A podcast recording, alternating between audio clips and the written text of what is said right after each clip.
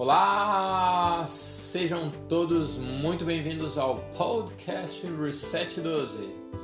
E nesse programa a gente discute estratégias e técnicas para você literalmente transformar sua vida em apenas 12 semanas. Ou seja, resetar sua vida em apenas 3 meses. Muito prazer, meu nome é Felipe Soares. E meu nome é Cláudia Schatz. E o tema de hoje é Passos de um Gigante. Passos de um Gigante, Clau. Bom nome, hein? Então vamos lá, Clau. Fala um pouquinho para nós sobre esse método de transformação de vida com passos de um gigante. O que, que será que vem por aí hoje? Boa, Passos de um Gigante é um bom nome.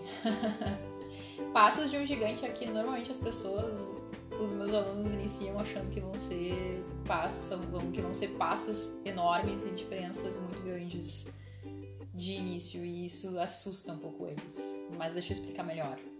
É, acho que tem uma diferença entre passos de um gigante e passos de gigante. Sabe por quê? Por que, Clau? Fala um pouquinho para nós. Porque passos de um gigante são, obviamente, passos, grandes, passos grandes, né? Passos enormes, né? Porque a pessoa é um gigante. Mas o passo de gigante são passos realmente que te levam ao triunfo, são de pessoas vitoriosas, de gigantes mesmo, né? Que a gente normalmente usa o adjetivo para pessoas assim vitoriosas, para pessoas que, que, nossa, chegaram onde elas queriam chegar na vida delas, independente da área que forem, né? E o mais interessante aqui é que, na verdade, uh, que nem eu tinha falado, alguns alunos eles começam meio com medo e com o pé atrás e acham que vai ser uma mudança muito drástica, né? Uma mudança muito da hora para outra, que eles não vão querer, que eles não vão dar conta e que enfim, e que chegam com algumas crenças. E isso com o longo do tempo eu fui masterizando e eu fui transformando o reset para ele ficar cada vez mais amigável.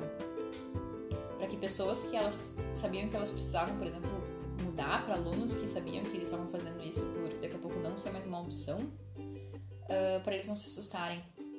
E aí a gente transformou em passos realmente menores, que eu gosto de chamar de desafios. Desafios. A desafios as pessoas elas normalmente acham uma, uma coisa assim, uma, um, colocam uma curiosidade em cima do desafio, né? Uh, a gente gosta, né? De uma forma geral, humanos gostam de desafios.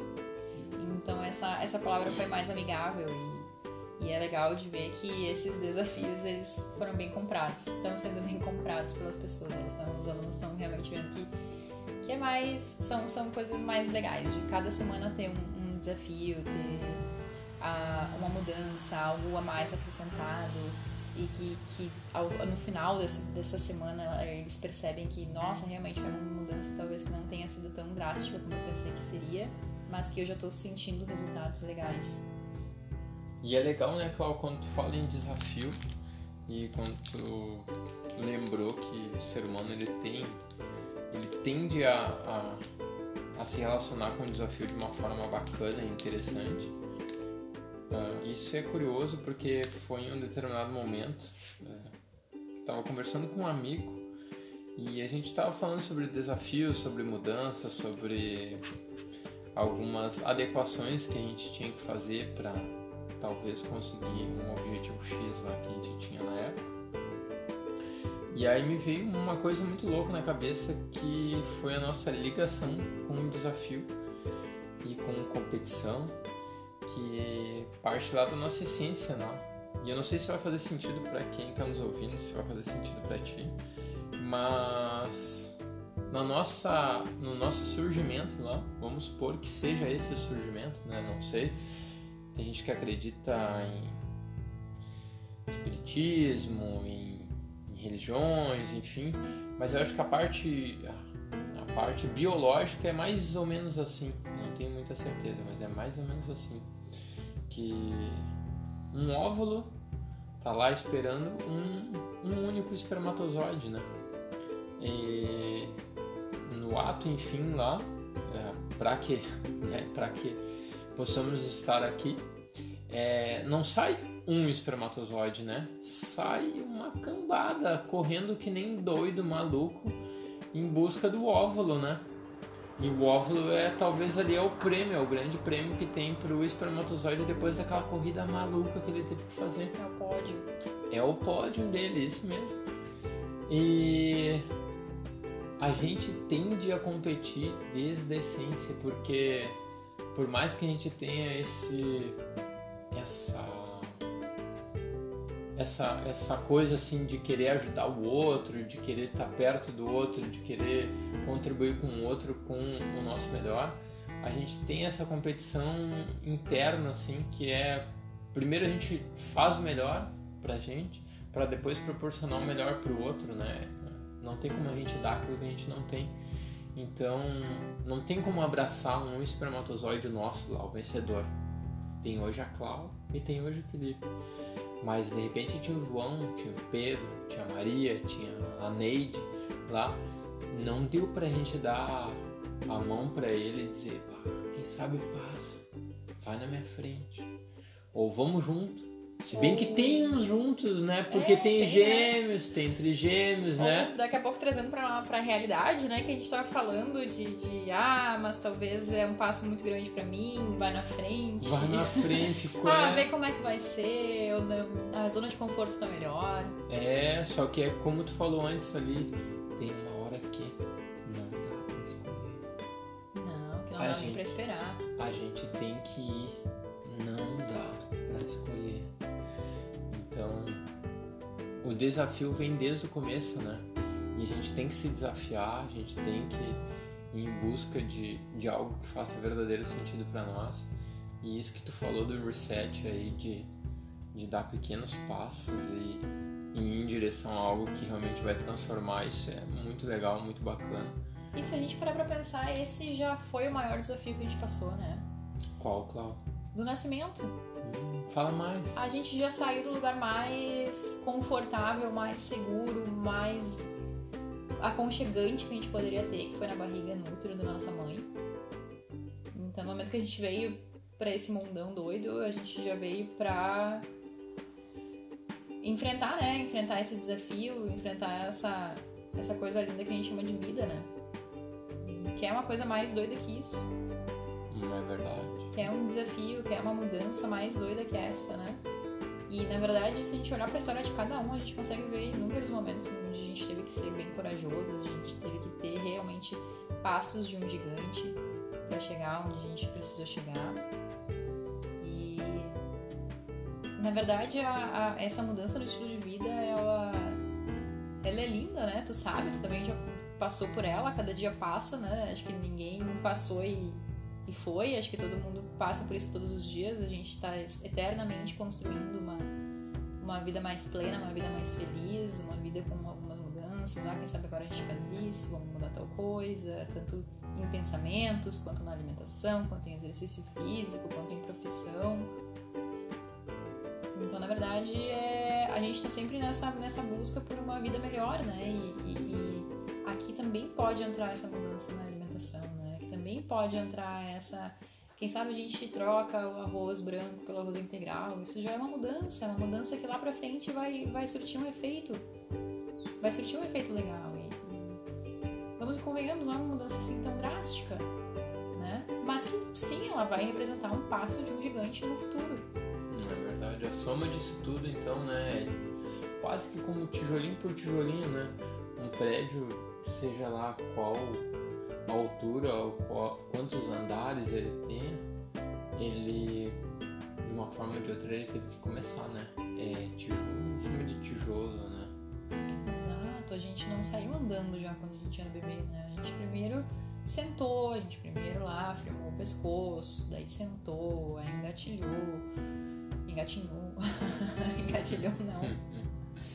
E É, aí a gente, engatilhar não dá, né, Clau? Engatilhar não dá. e aí a gente foi, foi dando os primeiros passos e é isso aí, né? E o engraçado, sabe, é que hoje as pessoas parecem que elas não se permitem errar, elas não se permitem testar coisas novas, elas não se permitem sair, do, ir, pro algo talvez um pouco desconhecido, sair dessa zona de conforto, né? E isso é um pouco maluco, assim, de, de- de pensar que, que é tão bom, uma coisa tão boa, né? Eu não sei o que tu acha, assim, mas no meu ponto de vista é algo tão legal quando a gente coloca uma coisa diferente para nós, e que a gente passa por aquilo, a gente vê, pá, que legal eu consegui. E olha que eu fiz um terror, eu fiz um bicho papão de algo que era tão simples. É verdade. Quantas vezes a gente passa por isso na vida, né? Mas só ver que é simples depois de ter feito, né? Exato, exatamente. E o mais incrível é que não é através de histórias dos outros, é que a gente consegue realmente ver, ter essa percepção quando a gente passa por isso. Quando a gente passa por esse momento de ufa, olha só, e olha que tri, não foi tão, tão ruim como eu pensei que fosse foi na verdade bom. É verdade. E hoje, assim, Klaus, se tu for parar pra pensar, não precisa ser algo assim uh, muito elaborado, pode ser algo pequeno, médio, tu que escolhe. Mas uh, dentre os teus alunos, assim, qual tu acha assim que foi um passo curioso ou um medroso ou algo assim que, que um dos alunos ele, ele talvez tinha alguma resistência ou tu notava alguma resistência em mudar e, e depois que ele fez isso e depois que ele ele cumpriu essa missão e ele virou a chave, ele pôde sentir na pele assim a, o bom resultado, né, a boa transformação. Ah, eu acho que na verdade todos eles assim passam por, por momentos desses, né? Nós passamos também. É, mas o que me vem à mente é um aluno que, inclusive, ainda é aluno ativo, né? Todos continuam sempre alunos. Uh, mas um que ainda, ainda tá no Reset, ainda tá seguindo o programa. Uh, que ele entrou no programa, na verdade, por uh, insistência familiar. Uh, ele passou por um, uma cirurgia não estava nada previsto e, e, na verdade foi uma cirurgia que assustou um pouco a família e que depois disso ele se sentiu mais aberto para tá vamos ver como é que é isso aí então vamos vamos realmente seguir vamos ele, ele antes participava do, do, do reset, mas não, não acreditava muito. Ou fazia por pressão.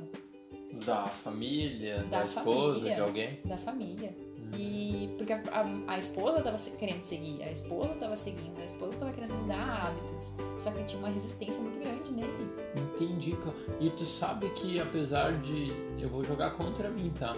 Contra a minha, a minha classe mas geralmente são os homens, né, que tem um pouco mais de resistência, né, na hora da mudança. Eu não sei, é, é, pelo menos é a impressão que eu tenho que as mulheres são um pouco mais abertas, assim, são um pouco mais curiosas, são um pouco mais propensas a, a experimentar um novo, a ver que faz sentido, coisas assim pequenas, é, enfim, implementar realmente. E geralmente a gente tende a ficar um pouquinho para trás, assim, né? Eu não sei se isso acontece no reset, assim.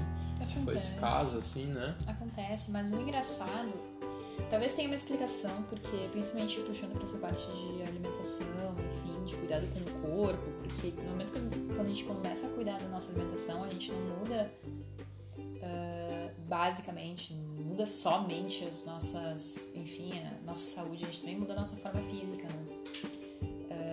algo que vem com isso. Não que o reset foque em emagrecimento apenas, mas é algo que vem com, né? Isso daí é um efeito colateral. Com certeza. E é isso que eu gosto de, de, levar em consideração. Não é o foco principal, é um foco realmente algo que, que acontece. E que tem tantas outras coisas tão incríveis acontecendo dentro do corpo, mas o emagrecimento é algo talvez palpável, né? Como as pessoas, as os brasileiros de uma forma geral são pessoas que, principalmente as mulheres, que se ligam muito no, na estética, na parte física, né? Então muitas começam justamente por esse intuito, Pelo intuito de emagrecimento.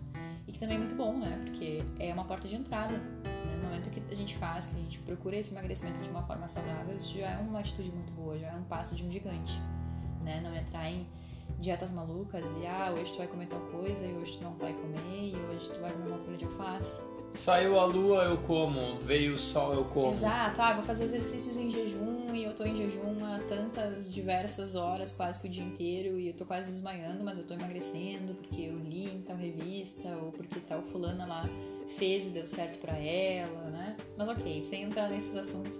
Mas o, o, o que eu vejo, talvez que as mulheres elas sejam assim tão mais abertas em relação a isso, é justamente por essa parte estética, né?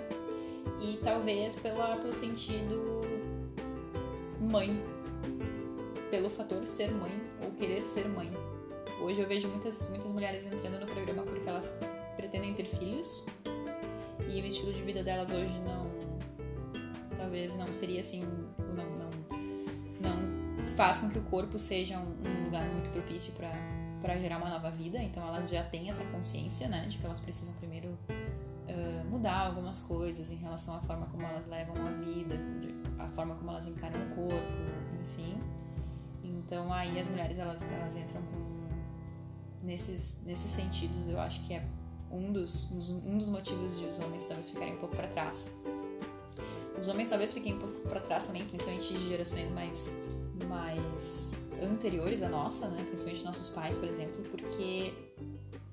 Uh, Geração digo, dos nossos pais, a gente tá falando que quem nasceu lá em. 50. 50, 60, Exato. 70 talvez ali. É, 70 já não mais, né? Mas, uh, mas também pode, pode entrar nessa, nessa geração, sim. Que são pessoas que elas, elas tinham outras preocupações, né? Imagina, por exemplo, na, na época do meu pai, a academia não era uma coisa tão, tão divulgada, né? Não era uma coisa que existia, não era uma coisa que a gente conseguia encontrar na cidade onde a gente mora, enfim. Ah, para eles, o exercício físico era basicamente fazer o esforço lá no trabalho físico, ou fazer cortar grama, ou fazer alguma, um, algum reparo em casa, isso para eles já era atividade física, né? Isso para eles, meu pai considera hoje ainda o trabalho, uh, o movimentar o corpo como sendo academia para ele.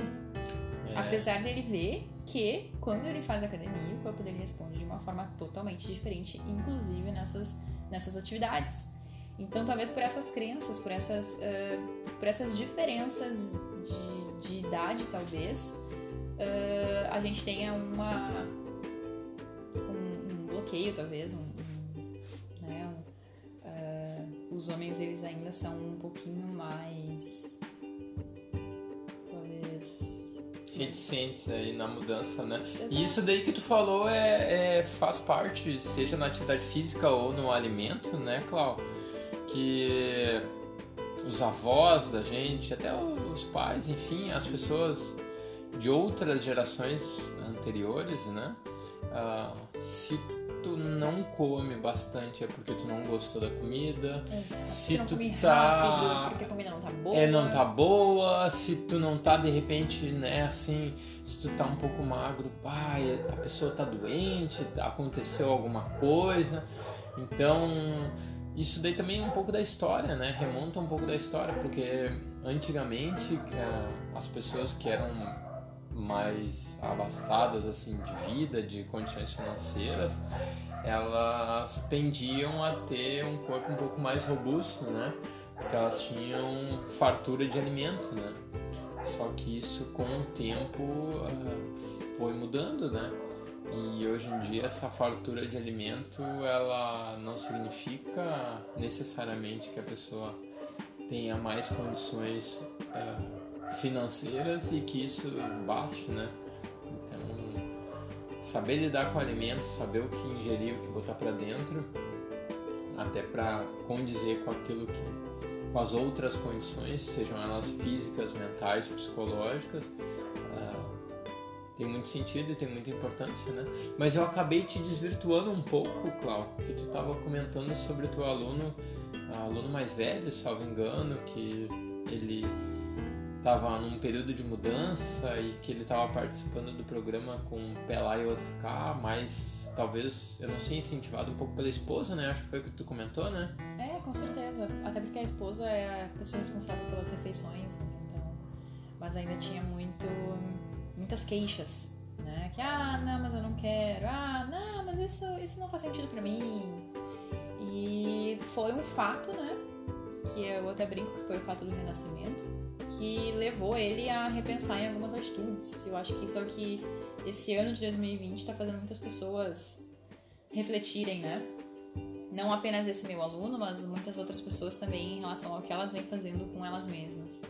E, enfim, esse, esse fato foi um fato marcante para ele ele começou a ficar mais aberto. Né? E, e, realmente, no momento que ele começou a mudar essas, esses pequenos detalhezinhos, ele já começou a ver várias, e ainda tá vendo, né, várias, várias mudanças, várias vários benefícios, várias mudanças em relação ao corpo, em relação a como ele se sente, e algumas dores que já não, não existem mais, alguns desconfortos, algumas. Tá realmente agora colhendo frutos, né? Que talvez por por não estar tá comprando talvez a ideia para ele, né? Antes ele não estava se permitindo. Entendi, E isso de, de passar alguns desconfortos e de ter algumas algumas respostas através do, do alimento, do que é ingerido.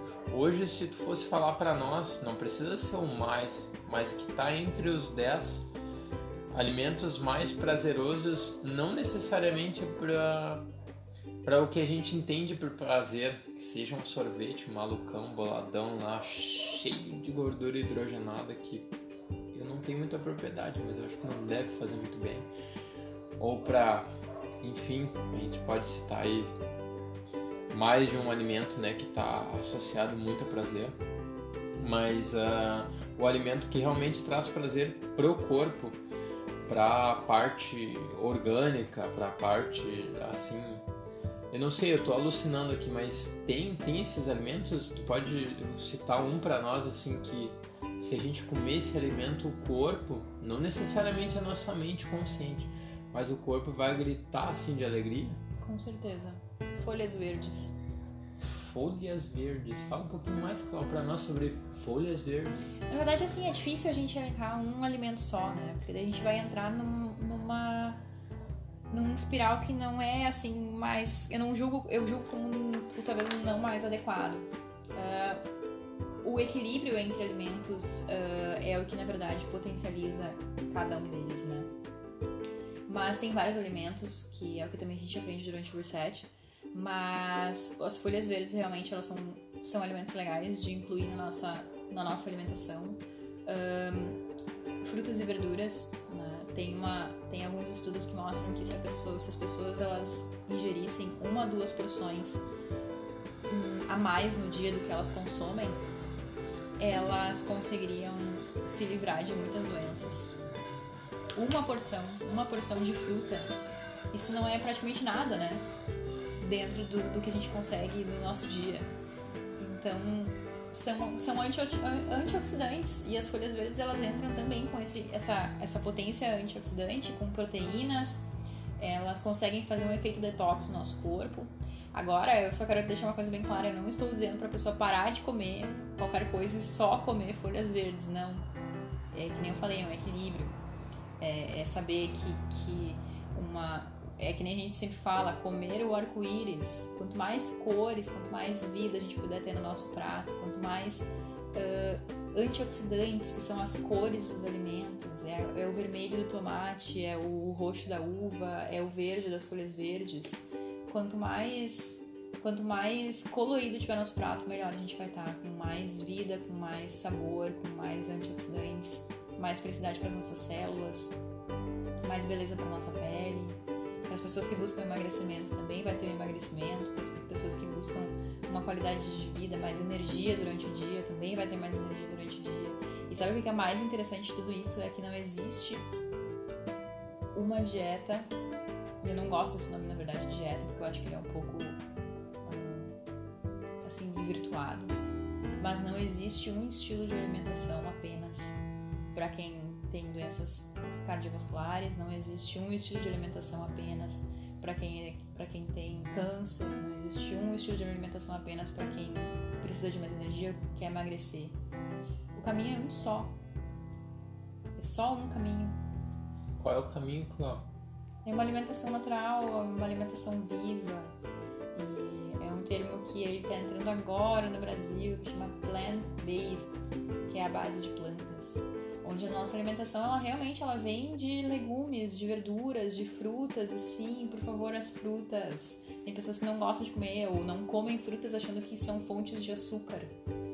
São fontes de açúcar que o nosso corpo precisa, o nosso corpo precisa de frutas. Então, aí tem muito chão, né, pra gente, pra gente andar. E esse vai ser o intuito do, desse podcast, né, de trazer mais informações relacionadas a isso, relacionadas ao alimento, qual alimento é o bom, alimento talvez a gente pode evitar um pouquinho, o que, que faz parte dos desafios que, que, a gente falou logo no começo do podcast. Mas tem muito conteúdo, tem muita informação, tem muitas técnicas, estratégias. E Passo a passo, né, Cláudio? Passo a passo. é um passo a passo. É, Mas que a gente vê que é realmente algo.